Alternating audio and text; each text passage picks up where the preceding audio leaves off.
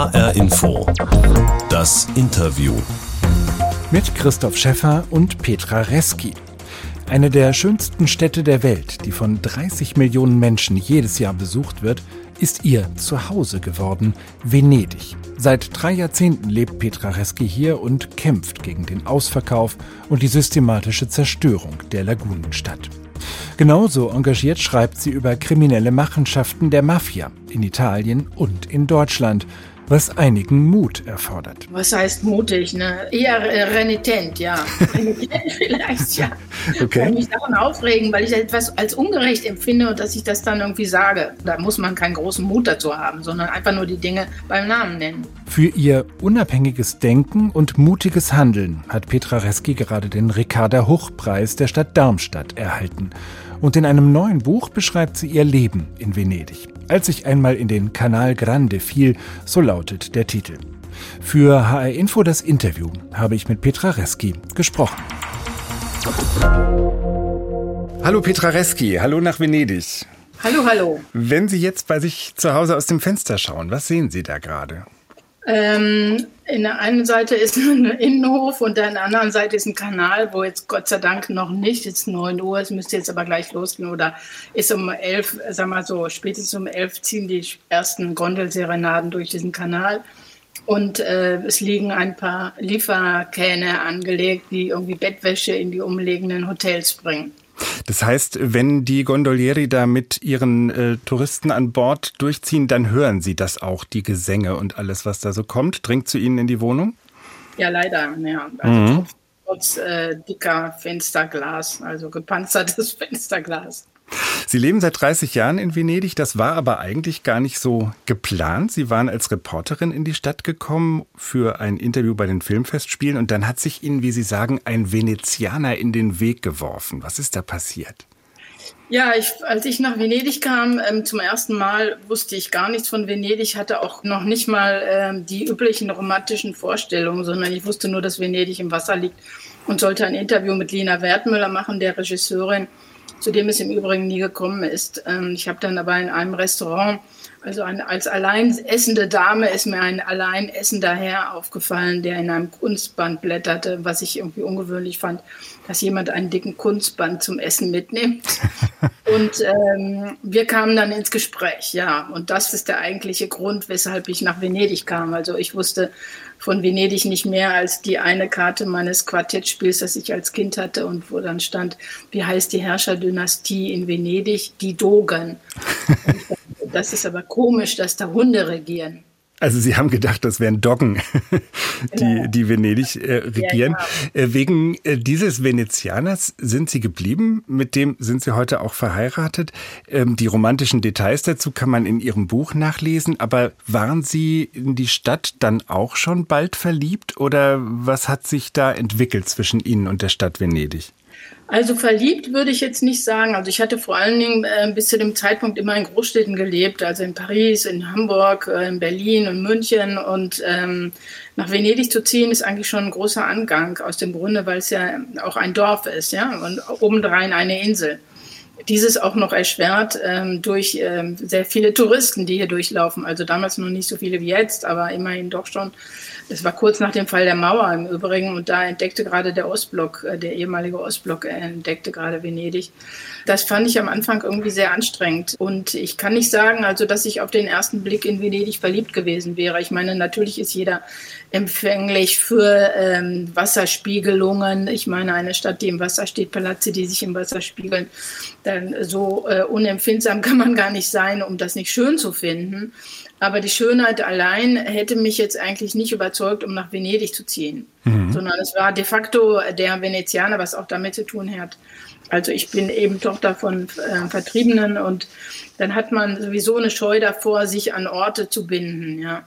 Das war bei mir auch so. Und wenn der Venezianer, also ich sage das immer wieder, dass wenn der jetzt sagen würde, äh, wir ziehen nach China, würde ich sofort den Koffer packen. Also, also ist das, das ist bis heute so. Also bis da heute so geblieben, ja. Mhm.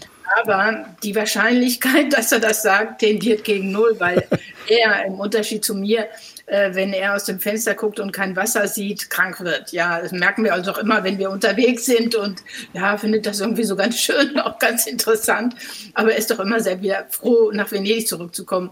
Und ich in einer gewissen Weise natürlich auch, weil ich ja auch im Laufe der Jahre die Vorteile der Stadt ähm, für mich zu nutzen gelernt habe und auch die Privilegien, die ich ja definitiv habe. Also ich gehöre ja nicht, Gott sei Dank, aus mein Beruf erlaubt mir das, dass ich nicht unbedingt zu bestimmten Zeiten irgendwo hinrennen muss in Venedig, sondern eben äh, mir das einteilen kann. Also ich muss mich nicht unbedingt durch die Mengen durchquälen, wenn ich das nicht will. Ja. Mhm. Gab es denn trotzdem so einen Moment, wo Sie das Gefühl hatten, jetzt sind Sie da in der Stadt angekommen? Also Sie schreiben in Ihrem Buch zum Beispiel, dass Sie ein eigenes Boot haben, dass Sie dann irgendwann auch eine Anlegestelle hatten. Sind das so Momente, wo man das Gefühl hat oder Sie das Gefühl hatten, dass Sie da als Venezianerin auch akzeptiert werden? Also das dauert eigentlich eine ziemlich lange, ähm, aus dem einfachen Grunde, weil erstmal die Venezianer selbst natürlich irgendwie, die werden hier ständig überrannt von Millionen von Menschen. Demzufolge nehmen sie ähm, Fremde, also in Anführungsstrichen Touristen, irgendwie nur so aus den Augenwinkeln wahr. Und ich weiß noch genau, dass ich, da lebte ich fünf Jahre schon in Venedig, dass mich dann der äh, Tabakhändler, also hier an meinem Kiosk hier da in, dem, in der Bar, an dem Platz, wo ich wohne, an dem Campo, der hatte mir irgendwie fünf Jahre lang wortlos immer meine Camel Mild über die Theke geschoben und der sagte dann plötzlich zu mir, hast du dich gestritten? Und das fand ich irgendwie ungewöhnlich intim und das hat mir aber nur bewiesen, dass er äh, mich also über die ganzen fünf Jahre sehr wohl wahrgenommen hat und ich hatte mich an dem Abend tatsächlich gestritten. Und ähm, aber witzigerweise im Übrigen, ich sehe den auch manchmal noch, der ist jetzt irgendwie sehr alt und wir grüßen uns. Und ähm, das war sozusagen ein Moment für mich, wo ich dann wahrgenommen habe, wie das in Venedig funktioniert. Man fühlt sich im Übrigen als ähm, Ausländer einerseits sehr schnell aufgenommen in Venedig, weil Venedig immer eine kosmopolitische Stadt war. Also man muss nicht in Venedig aufgewachsen sein, um hier dazu zu gehören. Andererseits hat man natürlich dann, und damals wurde das noch viel mehr als heute ähm, gesprochen, also der venezianische ähm, Dialekt, der kein Dialekt, sondern eine Sprache ist, ähm, das war sehr ausgeprägt damals und dann fühlt man sich, wenn man natürlich nur über Italienisch verfügt, so wie ich, am Anfang natürlich auch ein bisschen ausgegrenzt. Jetzt heute verstehe ich selbstverständlich das Venezianische. Aber am Anfang ist mir das ähm, sehr schwer gefallen, ja. Petra Reski in HR Info das Interview. Sie sind 1958 im Ruhrgebiet geboren, dort aufgewachsen, aber eben seit 30 Jahren in Venedig, also fast ein halbes Leben. Von diesem Leben in Venedig schreiben Sie in Ihrem neuen Buch mit dem Titel Als ich einmal in den Kanal Grande fiel. Aber so lustig und anekdotisch wie der Titel ist das Buch eigentlich nur selten. Sie sagen nämlich, Leben in Venedig heißt dieser Stadt beim Sterben zuzuschauen. Das klingt ziemlich traurig. Ja, ähm, das ist ja nun leider auch so. Ähm, der Anlass, weshalb ich dieses Buch geschrieben habe, war, dass ein Freund, ein alter Freund, ein Fischer, mit dem ich immer in der Lagune unterwegs war, solange ich noch selber kein Boot hatte, mir dann gestand, ich hatte ihn irgendwie seit ungefähr ein paar Monate nicht mehr gehört, dann eben gestand, dass er nach Mestre gezogen ist. Und das ist eben halt sozusagen das übliche Schicksal. Ans Festland also, ne? Also ja, die, den Teil der Stadt, der nicht in der Lagune liegt. Und ähm, als ich nach Venedig gezogen bin, ähm, vor 30 Jahren, ähm, lebten hier noch ungefähr 30.000 Venezianer mehr als heute. Wir haben jetzt noch 50.000 ähm, Einwohner offiziell, von denen viele im Übrigen auch gar nicht hier leben, ja, sondern die haben nur offiziell ihren Wohnsitz hier aus dem einfachen Grunde, weil sie Airbnbs betreiben und davon einer Steuererleichterung nur dann profitieren, wenn sie selbst in der Wohnung als angemeldet gelten. Und äh, das heißt also, äh, diese Vertreibung der Venezianer, wie das auch genannt wurde, die währt schon lange. Im Grunde begann das natürlich in den 60er Jahren mit der großen Flut, 66, die Hochwasserkatastrophe. Und daraufhin sind natürlich viele Venezianer, die damals so ähm, zum Teil auch noch im Erdgeschoss gelebt haben, also in den billigen Wohnungen, sind sehr viele dann eben schon aufs Festland gezogen. Und es hat sich dann peu à peu verstärkt. Hinzufügen muss ich an der Stelle dann auch noch, was leider äh, völlig unbekannt ist und was ich am Anfang im Übrigen auch nicht wusste, dass Venedig ja gar keine eigene Stadtverwaltung hat, sondern es wurde ähm, zur Zeit des Faschismus mit dem Festland sozusagen zwangsverheiratet. Das war eine Idee einer Gruppe wohlhabender Industrieller, die also Venedig in eine Museumsstadt umwandeln wollten und äh, das Festland sozusagen für die Proletarier, ja, und auch um den Müll von Venedig zu beseitigen. Damals lebten in Venedig 180.000 Einwohner und auf dem Festland 40.000. Und heute hat sich also dieses Verhältnis umgekehrt, so gut wie umgekehrt. Ähm, auf dem Festland leben jetzt 180.000 Einwohner und hier in Venedig noch 50.000. Mhm. Das bedeutet, dass wenn gewählt wird, der Bürgermeister nicht von den Venezianern gewählt wird, sondern vom Festland. Und die haben vor allen Dingen natürlich ein Interesse daran, an der Gans die goldene Eier legt. Ne? Also die hier die touristische Monokultur auszuweiten und alles, was eine Stadt lebenswert macht, also eine Infrastruktur, ähm, die Läden und so weiter, eben nach und nach weiter zu zerstören. Ja. Wenn wir diese touristische Monokultur mal genauer anschauen, Sie haben schon so ein paar Dinge genannt, wenn die Gesänge der Gondolieri dazu Ihnen in die Wohnung rauf dringen. Vielleicht können Sie einfach noch mal am Verhalten der Touristen so ein paar Dinge beschreiben, die Ihnen ganz besonders auf die Nerven gehen in Ihrem Alltag als Venezianerin.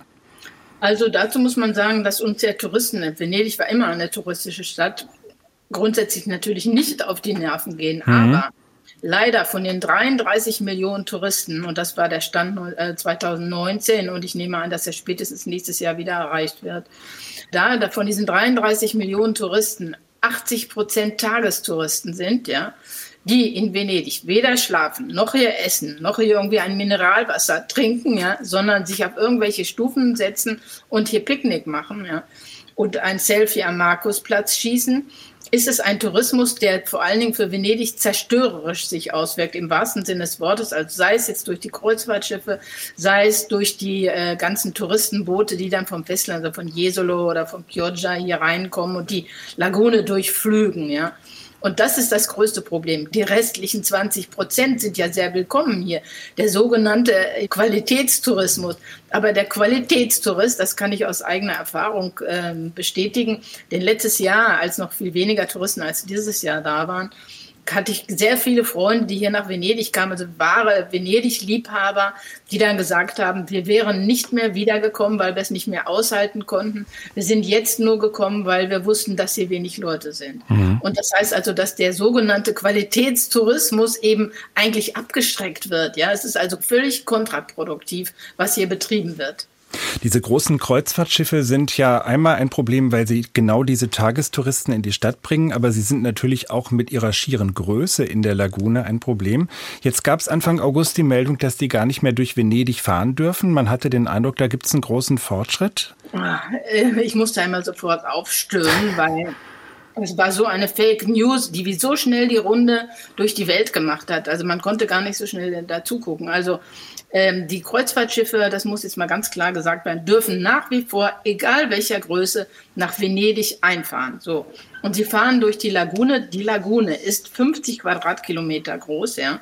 Der einzige Unterschied besteht jetzt darin, dass die größeren Kreuzfahrtschiffe eine andere Route über den Kanal für Erdöltanker nehmen müssen.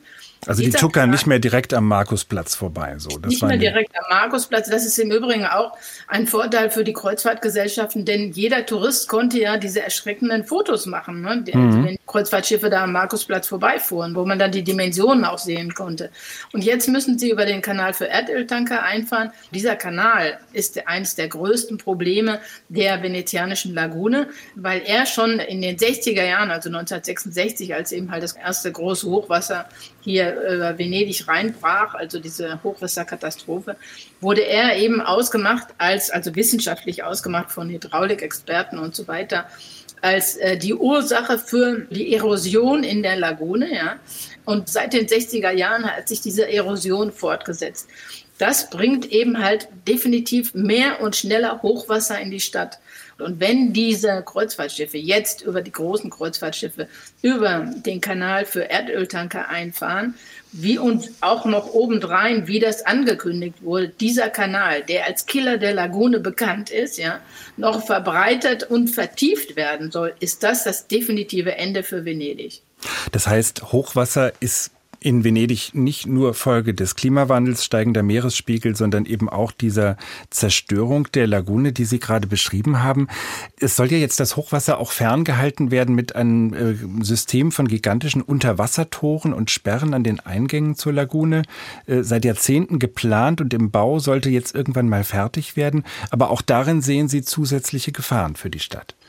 Ja, ich konnte das ja, seitdem ich eben glücklicherweise ein Boot habe, selber feststellen. Das sind also drei Lagunenöffnungen, ja, und diese Lagunenöffnungen, da wurden jetzt eben halt diese Fluttore gebaut, die liegen am Boden und sollen dann also gegebenenfalls, wenn dann die Flut kommt, dann eben hochgeklappt werden, so um das jetzt mal ganz banal zu erklären. Äh, das ist erstens der größte Schmiergeldskandal der italienischen Nachkriegszeit. Ja. Das Projekt kostet ähm, in der Fertigstellung 8 Milliarden Euro, ja. davon eine Milliarde nur an Schmiergeldern.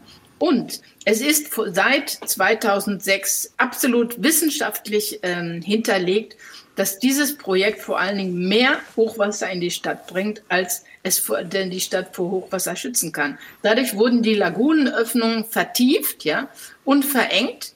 Das heißt, das kann man sich auch, ähm, selbst wenn man so wie ich in Physik eine Niete war, vorstellen, dass wenn etwas enger gemacht wird, dass dann der Druck auf das Wasser erhöht wird. Ja? Und das, das spüren heißt, Sie, wenn Sie mit Ihrem kleinen Boot da unterwegs sind? Man, das spüre ich, wenn ich da in diese ähm, Öffnung da fahre, weil ich dann irgendwie sozusagen, das ist so, wie wenn man sich auf dem Rücken eines Pferdes, eines gigantischen Pferdes bewegt und dann irgendwie da äh, runtergeschüttelt werden soll. So, mhm. Also die Wellenbewegung kann man dann wirklich merken. Und das hat sich auch jeder hier in Venedig hat gemerkt, dass das Hochwasser in der Zeit, seitdem die diese Lagunenöffnungen vertieft und verengt worden sind, zugenommen hat. Das äh, sind tatsächlich dann ziemlich traurige Beobachtungen der Stadt beim Sterben zuschauen. Dann kam aber das Jahr 2020 mit der Corona-Pandemie, die ja in Italien auch zu Beginn besonders schlimm war. Auch Venedig äh, war quasi geschlossen, keine Besucher konnten mehr kommen. Wie haben Sie die Stadt in dieser Zeit erlebt? Was hatte sich da verändert? Also für uns war das ähm, natürlich eine einzigartige Erfahrung ähm, aus dem einfachen Grunde, weil in der ganzen Geschichte Venedigs, ähm, selbst zu Pestzeiten oder zu Cholera-Zeiten Thomas Manns, lebten ja noch viel mehr Menschen hier. Diese Stadt so still und verlassen zu sehen, war einerseits sehr schön, weil wir beispielsweise dann im Boot in Ecken unterwegs waren, in die wir uns sonst nie getraut hätten, weil da viel zu viel Verkehr ist oder weil man da nicht durchgekommen wäre wegen der Gondeln. Andererseits hat es natürlich vor Augen geführt, noch mehr vor Augen geführt, wie viele Wohnungen hier leer stehen, die jetzt eben halt als Airbnb genutzt werden, ja, was eines der größten Probleme in Venedig ist. Dass das Leben aus manchen Gassen komplett verschwunden ist. Also in unserem Kanal beispielsweise habe ich zum ersten Mal gemerkt, dass auch Leute, die im Übrigen sonst wegen dieser Gondelserenaden die Fenster immer geschlossen haben und ich auch gar nicht wusste, ob da wirklich jemand wohnt, dass da tatsächlich jemand wohnte und sich begrüßten und sie, eine sagte zum anderen, oh Gianni, was machst du denn hier? Und er sagte, ich wohne hier seit 30 Jahren und wir haben uns sozusagen verbarrikadiert und in dieser Zeit kamen dann die wenigen verbliebenen Venezianer noch miteinander wieder in Kontakt, ja ungeahnte Auswirkungen der Corona-Krise in Venedig. Petra Reski in HR Info das Interview. Sie leben seit 30 Jahren in Venedig und auch in dieser Stadt kommt man offenbar am Thema Mafia nicht vorbei. Jedenfalls ist das für Sie als Journalistin immer wieder ein wichtiges Thema. Ist das, was Sie da an Korruption, an, an äh, politisch-wirtschaftlichen Verwicklungen und Interessen im Ausverkauf Venedigs beschreiben, etwas, was auch mit der Mafia zu tun hat? Oder wie weit ist dieses Thema Thema Mafia für Sie ein, ein wichtiges Ihrer Arbeit geworden? Also ähm, gerade in einer Stadt wie Venedig, wo eben halt große Investitionen getätigt werden, natürlich mit zuvor gewaschenen Geldern, da müssen wir uns irgendwie auch drüber klar sein, äh, ist es irgendwie sehr einfach, Geld anzulegen. Man kann natürlich aber auch Geld anlegen, hier gerade indem man sich beispielsweise das Modell Airbnb eignet sich sehr dafür, dass eben halt ähm, jemand meinetwegen 100 äh, Wohnungen kauft, ja. Mhm. Ähm, das ist die eine Sache. Die andere Sache ist, Korruption läuft anders ab. Die läuft auf politischer Ebene vor allen Dingen ab. Ein Beispiel dafür ist die Möglichkeit der Bürgermeister hier ähm, Nutzungsänderungen per Federstrich ähm, zu ermöglichen. Indem der Bürgermeister die Nutzungsänderungen verändert, also dass zum Beispiel aus einem öffentlichen Gebäude ein Hotel werden kann, ja, explodiert sofort der Gewinn. Und das war eben halt der Fall beispielsweise bei dem Renaissance Palazzo Fondaco dei Tedeschi, in dem jetzt ein chinesischer Pächter ein Luxus-Shopping-Mall unterhält. Ja. Mhm. Das heißt, das sind aber Dinge, die jetzt einfach mal auch mit Korruption zu tun haben. Äh, das Thema Mafia ist ja bei eins auch der organisierten Kriminalität, ähm, die Sie weltweit beobachten, die Sie vor allem auch mit Blick auf Deutschland beobachten. Ist das ein Thema, wo Sie das Gefühl haben, da ist man in Italien schon weiter, weil man es sozusagen als Bedrohung täglich erlebt. Ist man da in Deutschland zu naiv gegenüber der Mafia? Also ich ehrlich gesagt glaube ich inzwischen nach meiner langen Beschäftigung mit äh, äh, der Mafia in Deutschland nicht mehr daran, dass es sich hier um Naivität handelt, sondern auch darum, dass es sich um politisches Kalkül handelt, weil nach wie vor viele deutsche Politiker eben die Investitionen, speziell auch der Ndrangheta, aber auch der italienischen Mafia, als eine Art Konjunkturankurbelungsprogramm betrachten und das eigentlich schon seit vielen, vielen Jahrzehnten. Ja? Also wenn man nur an die Investition der Ndrangheta in Ostdeutschland denkt und nicht nur da, da wusste man schon, woher das Geld kommt, ja. Und wenn irgendwie ganze ähm, Stadtteile der italienischen Mafia, speziell der Ndrangheta gehören, wie zum Beispiel das in Erfurt der Fall ist oder in Leipzig und im Übrigen aber auch äh, in ehemaligen Westdeutschland, ja, äh, dann ähm, sollte man sich irgendwie schon mal den einen oder anderen Gedanken darum machen, warum Deutschland eben sich zu dem Geldwäscheparadies äh, auswachsen konnte, zu dem es heute geworden ist. Sie haben da als Journalistin auch immer wieder Namen genannt. Sie haben dabei viel riskiert, denn Sie sind verklagt worden. Sie sind zum Teil auch persönlich massiv bedroht worden. Jetzt hat man Sie gerade in Darmstadt mit dem Ricarda Hochpreis ausgezeichnet für unabhängiges Denken und mutiges Handeln, eben genau wegen dieser journalistischen Arbeit, die Sie machen. Würden Sie sich selbst als mutig bezeichnen? Ach, ähm, was heißt mutig? Ne? Ähm, eher äh, renitent, ja. renitent vielleicht, ja. Okay. Ich kann mich davon aufregen, weil ich etwas als ungerecht empfinde. Es geht mir im Wesentlichen nur darum, dass ich, wenn ich etwas sehe, was ungerecht ist, das ist, das ist mir wahrscheinlich auch angeboren. Das hatte ich als Kind schon und das ist so, dass ich etwas als ungerecht empfinde und dass ich das dann irgendwie sage. Und das ist eigentlich nur eine journalistische Pflicht im Übrigen, die ich empfinde. Das sollte eigentlich jeder Journalist machen. Da muss man keinen großen Mut dazu haben, sondern einfach nur die Dinge beim Namen nennen. Zum Teil tun Sie das jetzt aber auch in Form von Romanen, also von Krimis. Da gibt es inzwischen, glaube ich, drei Krimis mit der sizilianischen Staatsanwältin mit dem schönen Namen Serena Vitale, also die heitere und vitale, tatkräftige. Ähm, ist das auch so ein bisschen ein alter Ego von Ihnen, diese Frau mit dem fröhlichen und vitalen Namen?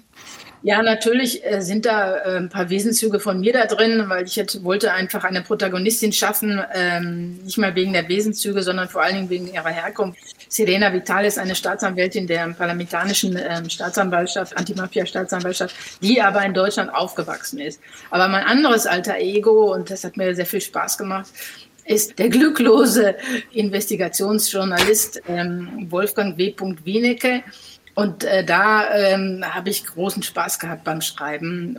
Der ist nämlich eben halt nicht auf den ersten Blick als alter Ego von mir zu erkennen, aber dem konnte ich dann eben halt all diese Gedanken, die man über den Niedergang des sogenannten Qualitätsjournalismus im Kopf hat und als Journalist auch selbst erlebt hat, dann eben nachvollziehen lassen. Und auch eine gewisse Naivität, von der ich mich auch in den ersten Jahren äh, meiner Beschäftigung mit der Mafia auch nicht freisprechen konnte.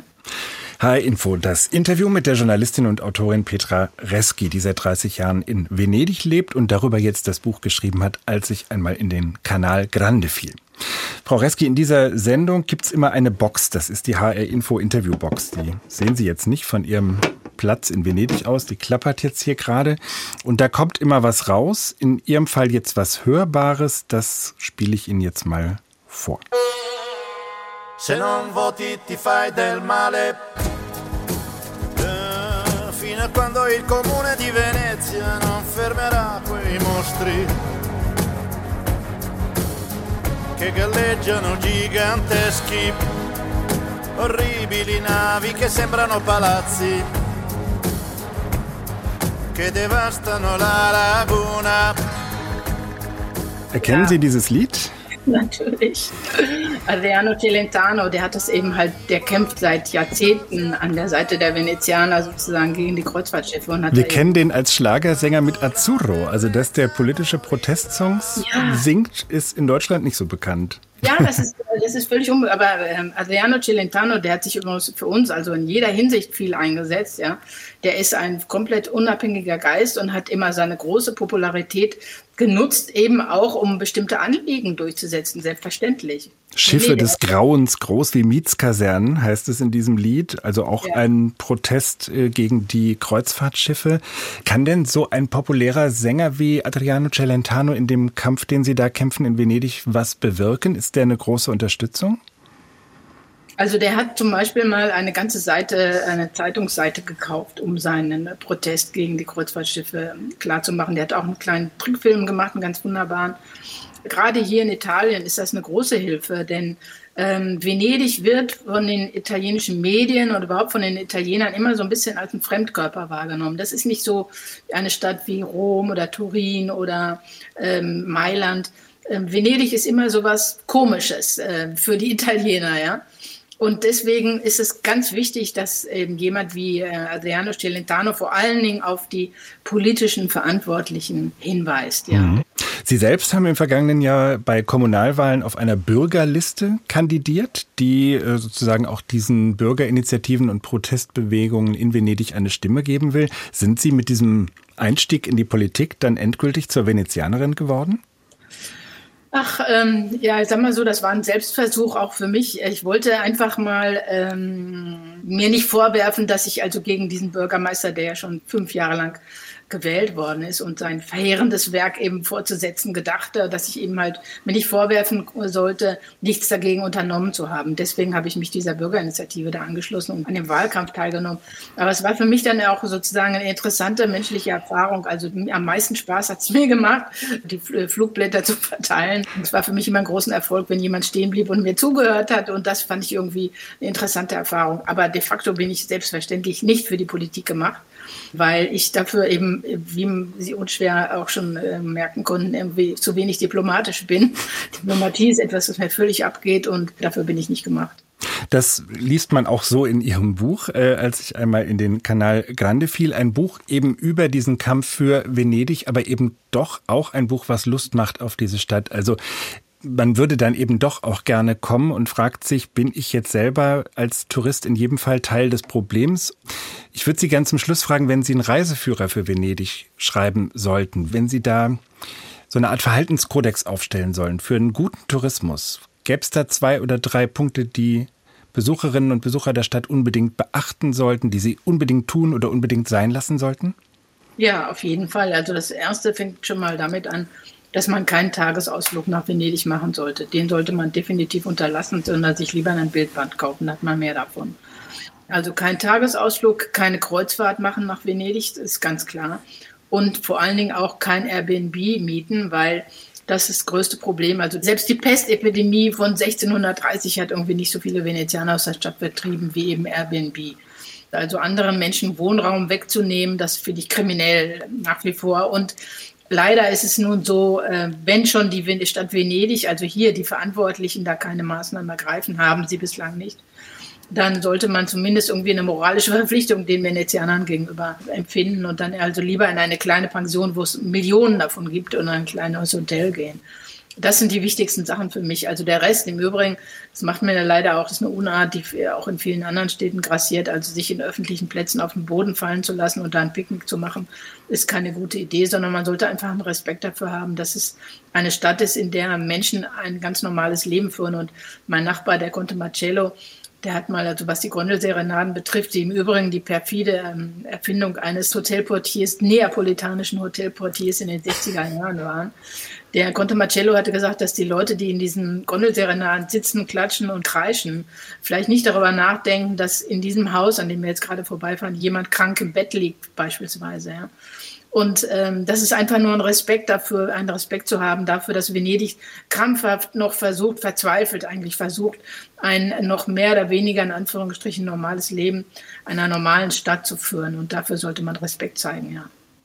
Petra Reski in HR Info das Interview. Ich danke Ihnen ganz herzlich für dieses Gespräch. Und ich sage nochmal den Titel des neuen Buchs von Petra Reski, als ich einmal in den Kanal Grande fiel, erschienen bei Drömer. Das Interview in HR Info gibt es auch als Podcast, unter anderem bei Spotify und in der ARD Audiothek. Mein Name ist Christoph Schäffer.